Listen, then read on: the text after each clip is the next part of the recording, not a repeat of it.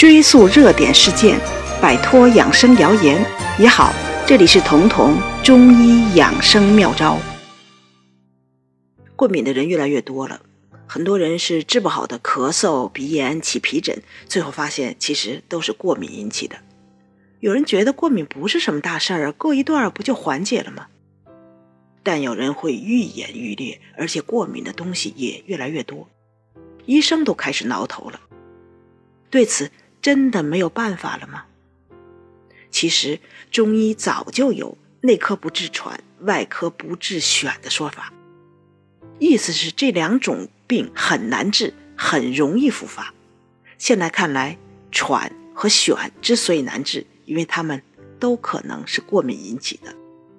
所谓喘是过敏性哮喘，这个癣呢，可能就是过敏性皮炎了。为什么过敏这么难治？因为我们躲不开导致过敏的东西不说，我们的生活环境还越来越干净了，越干净过敏越高发。因为过敏就是我们身体里的免疫系统对外界的微生物出于防御的目的而大动干戈，这就是过敏。为的是以此来提防这种微生物入侵引起我们身体的疾病，而微生物呢，主要就生活在土壤中。过去卫生条件不好，孩子从小就在土地里玩，或者说玩泥巴长大的，虽然不干净，但是他们的免疫系统早就和土地里的这微生物很熟了，甚至都能和平相处。虽然因为土地里的细菌、病毒引起的疾病在那个时候比现在多得多，但那个时候也很少过敏，因为免疫系统没把这些微生物当外人，就是见面也不会轩然大波的引起咳嗽、鼻炎、皮疹。后来我们身边的这些土壤啊、土地啊被水泥代替了，到处都是钢筋水泥，微生物在钢筋水泥里是不可能生存的。所以变得越来越少，免疫系统慢慢的就接触不到它们，也就忘了它们。于是偶尔遇到以后，就以为来的敌人，免疫系统的这种警觉性一下就起来了，由此引起轩然大波。这就是过敏。我们现在很多感染性病越来越少了，那么为什么这么少？因为它们被过敏替代了。但是生活条件只能越变越好。我们不可能为了不过敏，特意去过不干净的日子。那么，是不是就对过敏没辙了呢？也不是。最好的办法当然是找到过敏源。比如说，你对某种花粉或者对螨虫过敏，那么永远的离开它。但是这很难做到。更重要的是，如果你本身就是过敏体质，就算你为了不过敏移民了，移到新的地区啊，或者新的国家。几年之后，你会对那个新地区或者新国家的一个东西还会过敏，因为你的体质决定的。所以这个时候，如果看西医，它的办法很简单，不是说去掉过敏、根治过敏，而是摁住你的过敏反应。过敏源还在，你过敏还存在，但是不让你身体有反应，于是你就会不咳嗽，也不流鼻涕，也不起皮疹了。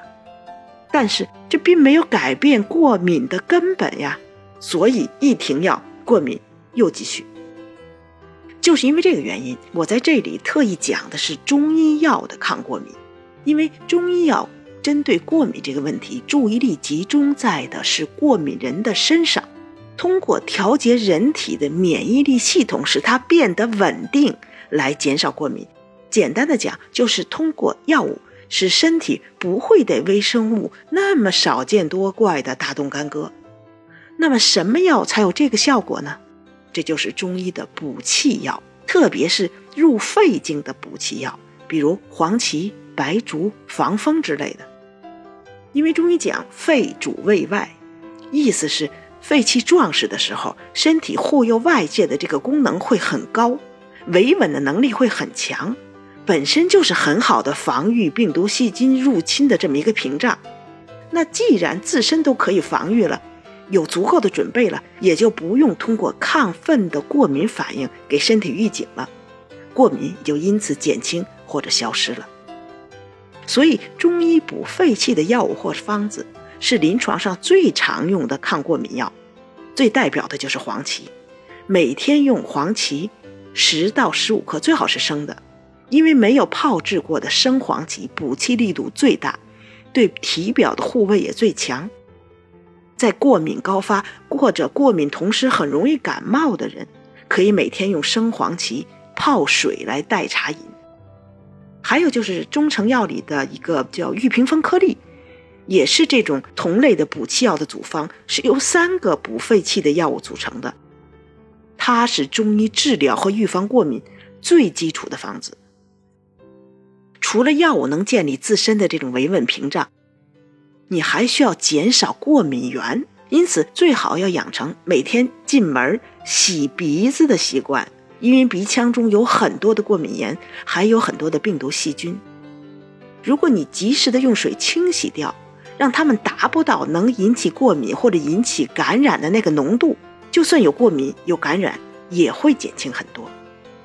那用前面说的生黄芪这种药茶或者药物，和这个洗鼻子这个卫生习惯来配合，就能减少这种少见多怪的这免疫系统，它因为见到异物。而产生的这种免疫功能过亢不稳定，也就是说，通过洗鼻子，或者说黄芪水，或者说玉屏风颗粒联合应用，它就可以在过敏的时候帮助你的身体维护稳定，也就是维稳了。